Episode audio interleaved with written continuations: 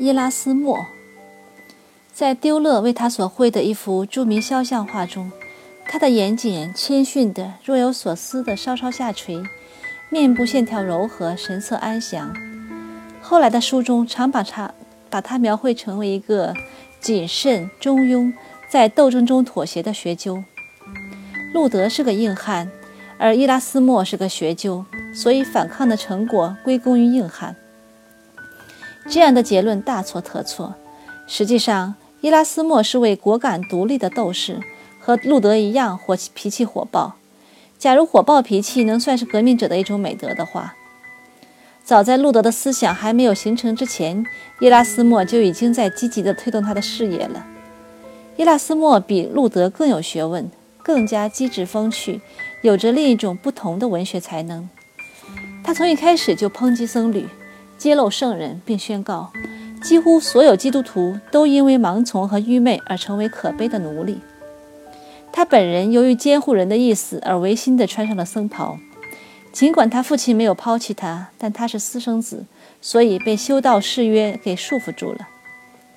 他对于神职生涯不感兴趣，正如路德和加尔文，那两人开始时都是选择法律作为专专业。他侥幸得到了一位友善的主教的特别照顾，被永久免除了在职坐班的责任。这是神职人员责任松懈的又一表现。这样，这位年轻僧侣才过上了文艺复兴、人人文主义者的生活。他精通希腊文，这在当时是显见的一大才能，因而受到好学的王公们的特别青睐。在时事的所有问题上，开明人士把他视为预言家。教皇向他请教，而且要封他为主教，还两次要把他封为红衣主教。大学聘他任教授，任担任教职。亨利八世企图把他留在自己的宫廷，查理五世采纳他的建议，路德请求得到他的支持，但遭到拒绝后耿耿于怀。尽管伊拉斯谟有时受到如此的重视，但也有时遭到僧侣们一致的高声怒骂。当罗马的政策发生动摇的时候，教皇对他发出谴责。在革命之前和革命期间，辩论通大多数是以通信的形式进行。朋友们若是不同不同意他信中的观点，便对他不理不睬。从他的信所引起的反应中，伊拉斯谟正确的断定，他的力量来自笔杆，而不是头衔或党派运动。空气柔和甘甜。人民通情达理，聪明敏锐，不少人很有学问，他们熟谙经典，所以我不去意大利并不是损失。英国的女孩美似天仙，她们还有一个习俗值得大力推荐：你不管到哪儿，所有的女孩子都要亲吻你。迎接你的时候，她们亲吻你；与你告别的时候，她们还亲吻你；当你返回的时候，她们又亲吻你。一旦你尝过那温软的香醇，你就再也离不开那地方了。伊拉斯谟论英国，一四九七年。伊拉斯谟曾经欢迎过福音主义运动，还通过编辑新约的希腊文版本和撰写通俗文章出过力。他是第一位以写作谋生的人文主义者，可见他的影响之大。继他之后，再无一人能像他一样。对同时代人的思想产生如此巨大的影响，甚至连伏尔泰和萧伯纳都望尘莫及。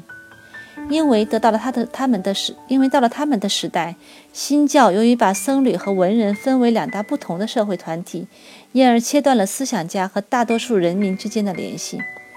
伊拉斯谟受过不少严厉的指责，但从来没有人说他曲高和寡。他若活在今天，情况可就不同了。很大程度上，代沟是造成意见分歧的原因。由于伊拉斯谟比路德年长二十岁，因此他不可能成为福音主义者。他是忠实的基督徒，但是他的信仰不是来自激情。同样，作为学者，他读圣经时有自己特殊的方法。他相信圣经的启示，而不是里面所有的格言和故事，因为其中有许多是诗意性的陈述、寓言和比喻。当他在古代经典著作中读到虔诚的近似于基督徒的人物时，忍不住半开玩笑地说：“苏格拉底圣人啊，为我们祈祷吧。”在路德看来，这是轻浮的亵渎行为。福音主义者鄙视人文主义者，尽管一些人文主义者早已摒弃了新教所攻击的宗教中的迷信成分。当伊拉斯谟拒绝接受路德否认自由意志的观点时，他们便彻底决裂了。伊拉斯谟被认定是无神论者，在宗教党派性强的人眼里，不信我的信仰就是无神论者。伊拉斯谟还是个幽默家，认真的人会觉得这种人在大事上不严肃。但是伊拉斯谟非常严肃地批驳了路德的理论，即大多数人将注定永远受罚，只有少数人会得救。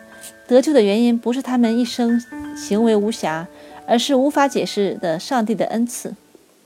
如今人们说到上帝的恩赐，只是运气好坏的意思。然而，当约翰·布拉德福德看到一个罪犯被压在断头台，而感叹道：“约翰·布雷德福德能活着，全托了上帝的福的时候。”他从内心认定，上帝从赋予他的他和那个罪犯的生命的一开始，就决定了他们的结局。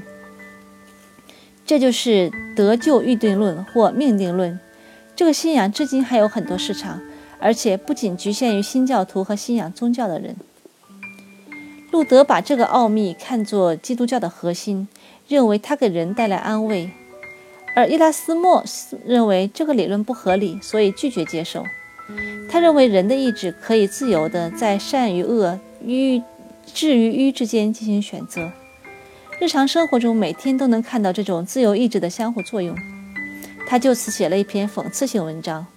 这篇题为《谈话》的文章大受欢迎，以普通人之间的对话的方式反映了他们遇到的琐碎问题，如士兵复员后遇到的困难、夫妻之间的口角、炼金术士的魔法。德意志客栈与法国客栈相比之下的糟糕服务。伊拉斯谟虽然常常手头拮据、病痛缠身，但他热爱旅行，享受生活，喜欢到巴黎、牛津及巴塞尔和博学的朋友们尽情参倾谈。他最喜欢的出版商就在巴塞尔。伊拉斯谟在《愚人颂》这部伟大的著作中总结了他的生活观。他的朋友小霍尔拜因非常喜欢这本书。为书画了钢笔画插图，现代版的《愚人颂》中还常翻印这些插图。书的标题顾名思义，说明各行各业的人常常不按常理，偏爱做愚蠢的事情。他们，尤其是指那些极其愚蠢的人，其行为败坏了愚人的名声。愚人至少是诚实的，不做作的，永远以真面貌示人。愚人的父亲是主宰一切的财富之神普鲁托斯。愚人得出的结论是：总的来说，人越疯狂越幸福。在作者笔下，这个有趣的矛盾扩展开来，囊括了那个时代的社会百态，情节自然流畅，毫不牵强。遗憾的是，书的后半部分尽管笔锋犀利，却完全完全放弃了讲故事，变为直接攻击神职人员和社会上其他的腐败现象。生动的现实未变，但是政治激情压过了艺术。早在路德对教廷，甚至对他自己的灵魂产生怀疑之前，伊拉斯谟已经对教廷发起了口诛笔伐。《愚人颂》比《九十五条论纲》早出版了整整八年。我跟你说，我去过孔波斯特拉的圣詹姆斯大教堂，是出于好奇吗？不是，是为了宗教的原因。我的岳母曾经发誓。倘若他的女儿生了男孩，孩子活下来了，我这个女做女婿的就会亲自到圣詹姆斯大教堂去谢恩。你有没有代表自己和你的岳母去表达敬意呢？我代表全家向他谢恩了。你得到了什么答复呢？什么也没有。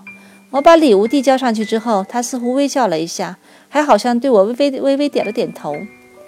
无论是待客还是在送子方面，他都是最圣明的圣人。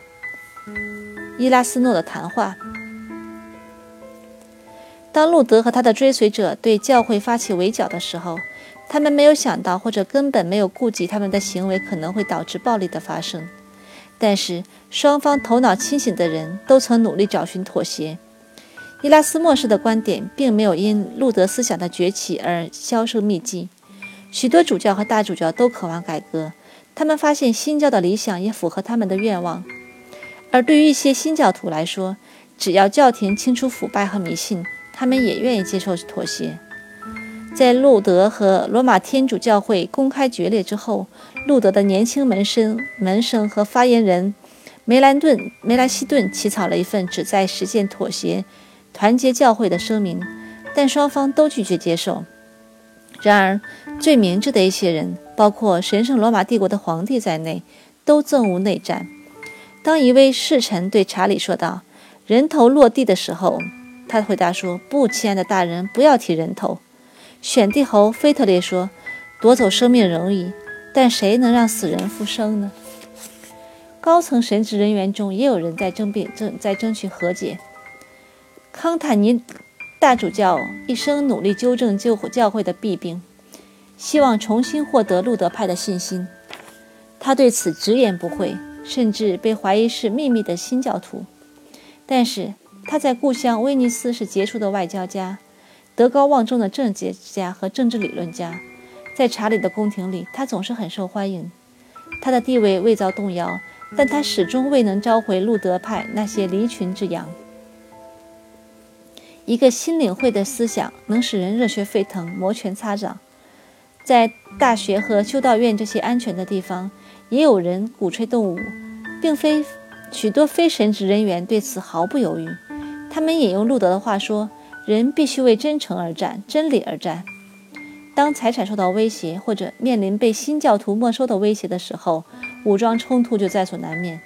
布道坛、教堂、其他的宗教设施、官方设施以及特权也都将随之转手，而且不止一次的转手。当地人的情绪加上他们的力量，就决定谁是新的主人。由于偶然的原因。查理五世皇帝没有迅速出出兵支援信仰天主教的皇宫，镇压革命。他当时正在另一条战线上作战，在应付另一种更加岌岌可危的形势。信仰伊斯兰教的土耳其军队拿下了巴尔干，在经验老道的海盗的帮助下，他们的海军占领了地中海。维也纳这个西方的门户因此而永远不得安宁。查理五世一方面被迫在北非和中欧作战，同时还要捍卫他在意大利和尼德兰的领地，抵抗法国人和异教徒的进攻，因此他根本无力在战场上一举击败新教徒的起义。当独立而穷困、穷穷困落魄的皇家骑士企图趁乱收复他们的财产时，内战爆发了。他们的头领葛兹峰、贝利辛根成了日耳曼民族英雄。后来，歌德在一部剧中对他进行了热情的颂扬。骑士们被击败了，但是他们中间有一个叫乌尔里希·冯·胡腾的人，写了一篇名为《蒙昧者书简》的讽刺作品，对僧侣极尽仇恨、嘲弄和侮辱之能事。僧侣们勃然大怒，战争的狂热因此而成燎原之势。在骑士起义爆发两年后，农民也举起了义旗。而且他们造反的理由比骑士充足得多。路德马上赞同了农民的十二条要求，其中一条是让他们自己选举牧师，其他几条请求减轻王宫对他们的无情剥削。他们的请求被驳驳回后，由托马斯·敏采尔挑头，几千人揭竿而起，大肆烧杀抢掠。路德改变了立场，对那些人进行痛斥辱骂，要求王宫剿灭他们。最后有三万户人家遭到屠杀或流放。敏采尔赢得了农民的忠诚，因为他宣扬人生来平等，并应永远平等。这个概念并不现实，但它激起了人们多大的向往啊！福音书的简明、自立、不受当局限制的信仰，这就是原始主义，在当时广泛流传。一五四三年，在明斯特，一个被称为莱登的约翰的。裁缝创立了再洗礼教派，带领追随者建立起一个理想王国。他们横行地方，欺凌百姓，也打着平等的口号。但是他们的平等是约翰统治下的平等，而约翰是独裁者，自己妻妾成群。这个王王国满足了西方人脑子里挥之不去的一个梦想，即共产共妻。有趣的是，在民主德国受苏联控制时期。敏采尔被奉为英雄，《纽约时报》最近有一篇文章也这样称呼他。莱登的约翰可以说，他实行共产是受新约的启示，娶妻纳妾是学旧约的榜样。他只统治了一年就被推翻了。根据当时的做法，他被用最残忍的方法处死。后来，在1849年，梅耶贝尔以他的统治为素材，写了一场场面宏大的歌剧《先知》。17世纪中叶以前，暴力事件在欧洲司空见惯，暴乱、战斗、封锁、屠城、火刑、自我流亡以求保命，这类事情接连不断。在德意志各邦国，信奉天主教的诸侯和信奉新教的王公各自结为松散多变的联盟，他们彼此征战，停停打打，战争延续了二十三年。二十三年，荷兰的战争没有拖这么久。瑞士各州的战事也没有持续很长。瑞士的战争起源于乌尔利希·茨文利的思想。这位干练的领袖把神学理论与经济改革相结合，挑起的革命最终使他丧身其中。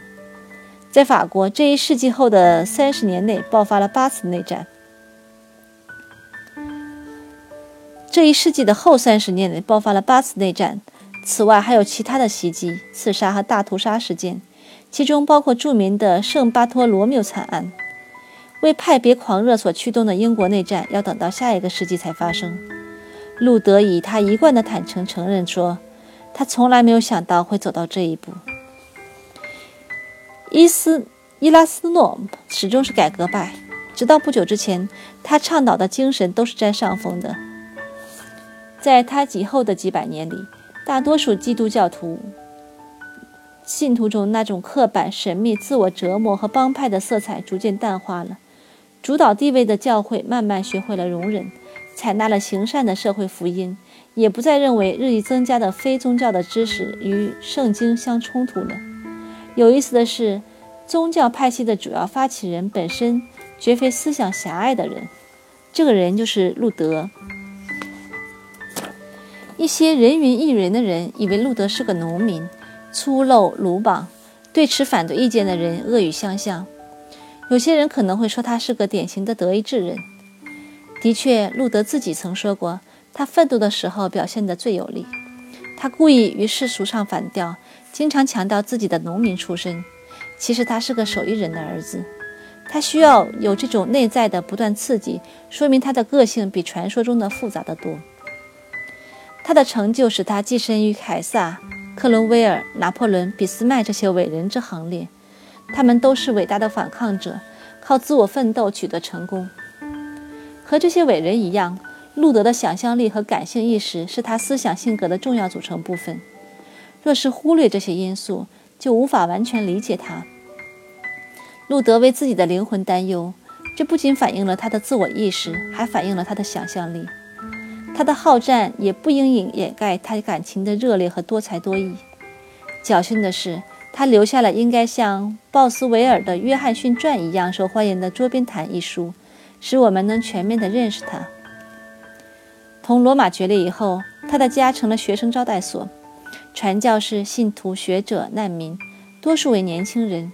这些来自四面八方的不速之客享受他的款待，利用他的好客之情。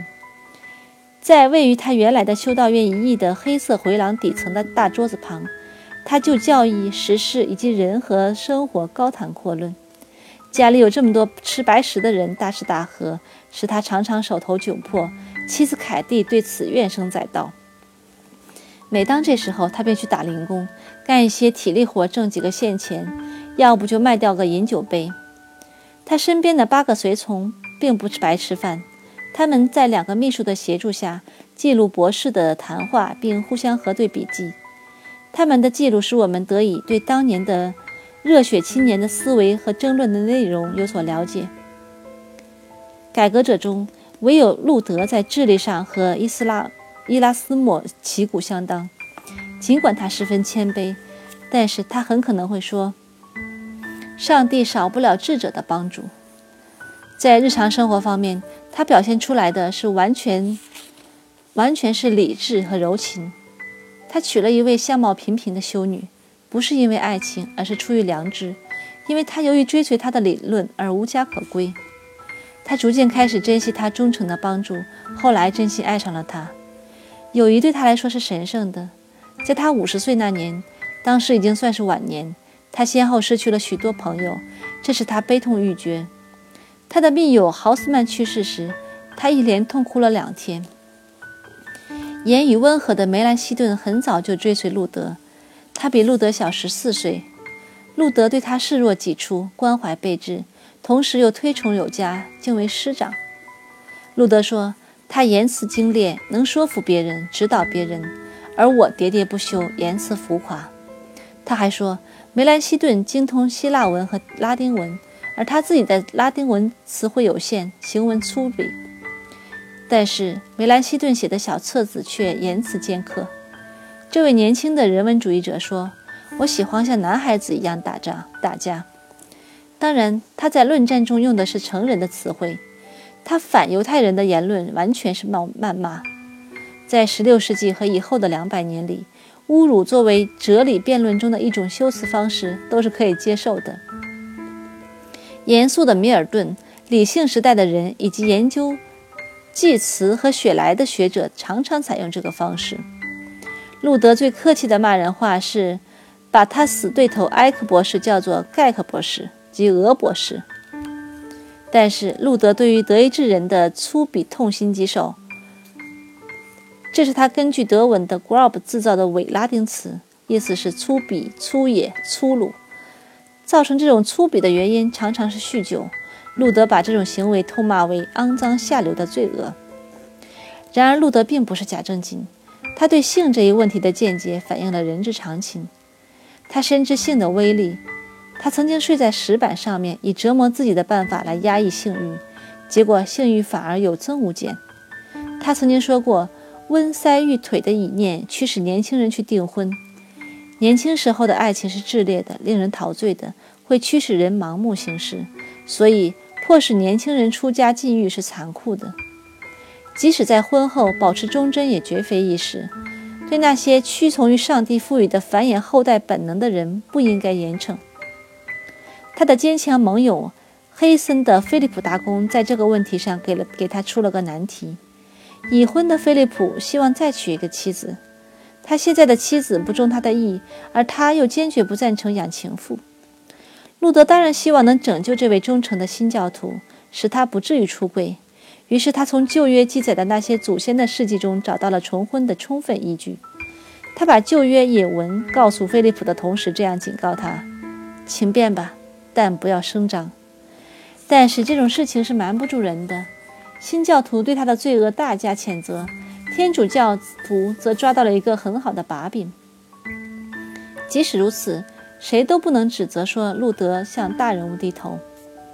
他同王公和王妃说话时，就像训顽童那样。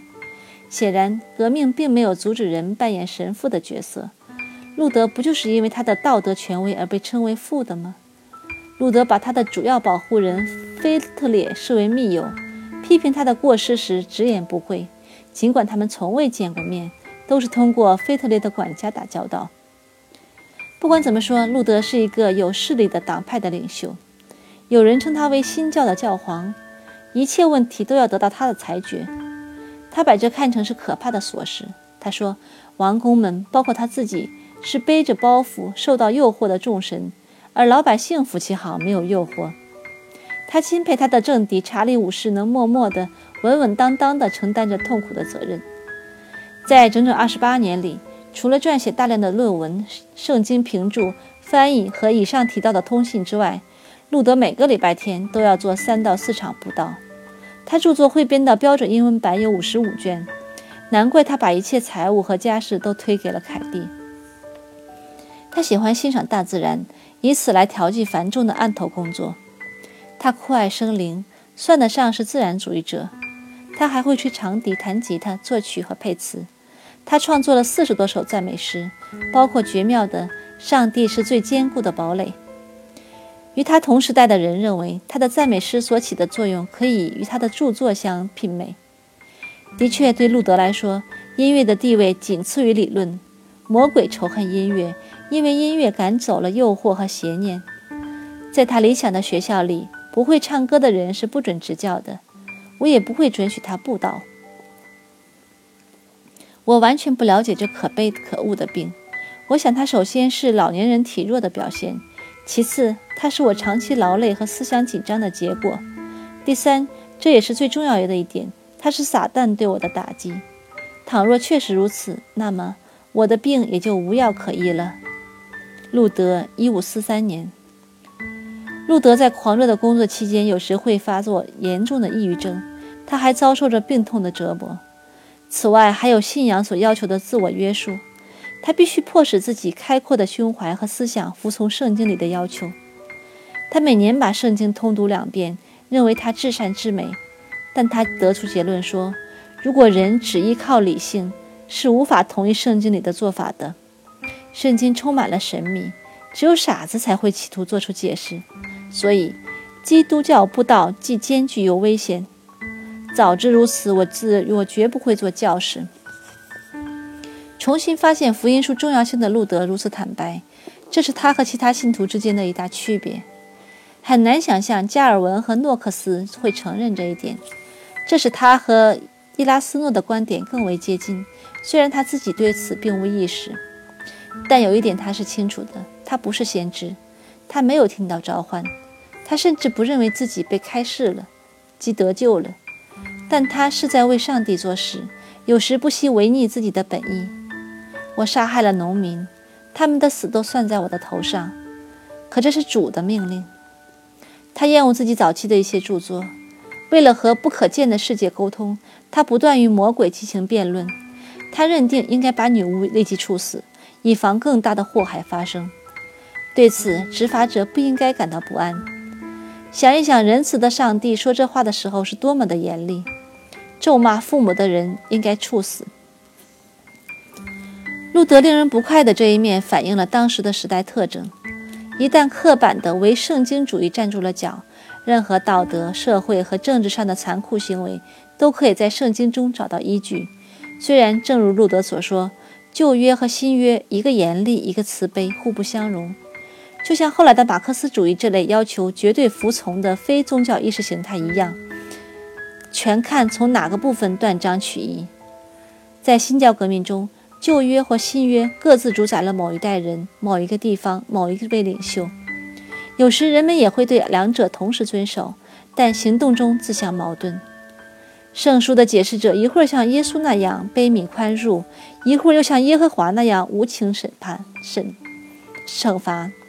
对于那些有怜悯的人来说，虔诚要求他们为服从正义而牺牲自然的情感；惩罚别人，尽管他们于心不忍，但借用天主教的用语说，它是一种德行。路德要坚决惩罚的是犯罪分子和与魔鬼为为伍的人。他认为其余的人不应该因为他们的见解而受罚，像加尔文在日内瓦所实施的那样。路德看到梅兰希顿研究占星术，不断地预测罗马皇帝、帝国皇帝的死期，这是崇拜偶像的行为。星座和我们毫无关系，但是。占星术家和炼金术士、炼金术士不应该被惩罚，甚至不应该被骚扰。宣扬宣扬日心说的哥白尼是大傻瓜，他的观点完全是疯话，不用理会他。像伊拉斯莫那样的人文主义者是无神论者，到时候自有报应。对于不可挽救的大事，不值得动怒。路德有很强的幽默感，不因为人有弱点而烦恼。他知道自己也同样有弱点。按照福音的教诲，他认为忏悔的罪人比自以为是的人更可敬。事实上，他好几次贬斥一味的好人。这种信仰与道德行为对峙的现象在西方文化中屡次出现，后来表现为对资产阶级及其价值观的轻蔑。与过去过失和犯罪相比，体面显得呆板又懦弱。在一次准备宣讲以醉酒著名的诺亚的布道词时，诺德路德这种观点得到了生动的表现。头一天晚上，他在撰写布道词的时候，笑着喝了一大口啤酒。不过，路德也面临着一个大难题：圣经是真正信仰的唯一向导，里面每一个字都是真果，意思明了，不得引申解释它的寓意，否则变成了无神论者。路德讽刺那些对圣经含义做引申解释的人说：“我自己就能给他们写预言。”与此同时，像路德这样聪明和诚实的人，不可能对圣书中许多矛盾之处视而不见。当他以旧约为依据，建议黑森的菲利普重婚，并对此保密的时候，他内心一定十分痛苦，因为他知道他所热爱的、所敬爱的使徒圣约翰和圣保罗绝对不会允许这样做。他不得不把圣詹姆斯贬为稻草做的福音，因为他宣扬宣宣传行善就能保证信仰的真诚。直到晚年，就像他早年在修道院的时候一样，他都承认情感和信仰一直在他的内心深处交战。他最宠爱的女儿死了以后，他呼喊道：“亲爱的娜丽，你是好了，我精神上为你快乐，肉体却难忍悲伤。”他的不快乐逐年增加，对新教教育的背叛，他影响力的减弱，各处贪婪现象的加剧，世界对福音不感恩，土耳其人百战百胜，皇帝不断打败新教盟军等等。简而言之，他终身为之奋斗的事业开始瓦解，世界的末日一定快来临了。有人看见了幻象，说天上出现了雪、人影和燃烧着的十字架，恐怕尾声已到，世界就要完了。路德在他的《论纲》登出不到三十年后，于1546年赫然长辞长逝。一年之后，维登堡遭到围剿，萨克森选帝侯被捕，财产全部没收。路德发动的革命失败的命运就此注定。又经过了八年的斗争，才缔结了和平条约。条约承认了新教的独立，但只能是集体的独立。任何一个王公都可以选择新教或天主教。而臣民必须服从王公的选择，也可以自己离开。反抗者的唯一选择就是自我流放。最后一条暗示了，而且是部分的实现了个人主义。革命虽然没有在整个西方取得普遍的成果，但它也是继承事实，使西方的生活的众多方面发生了巨大的变化。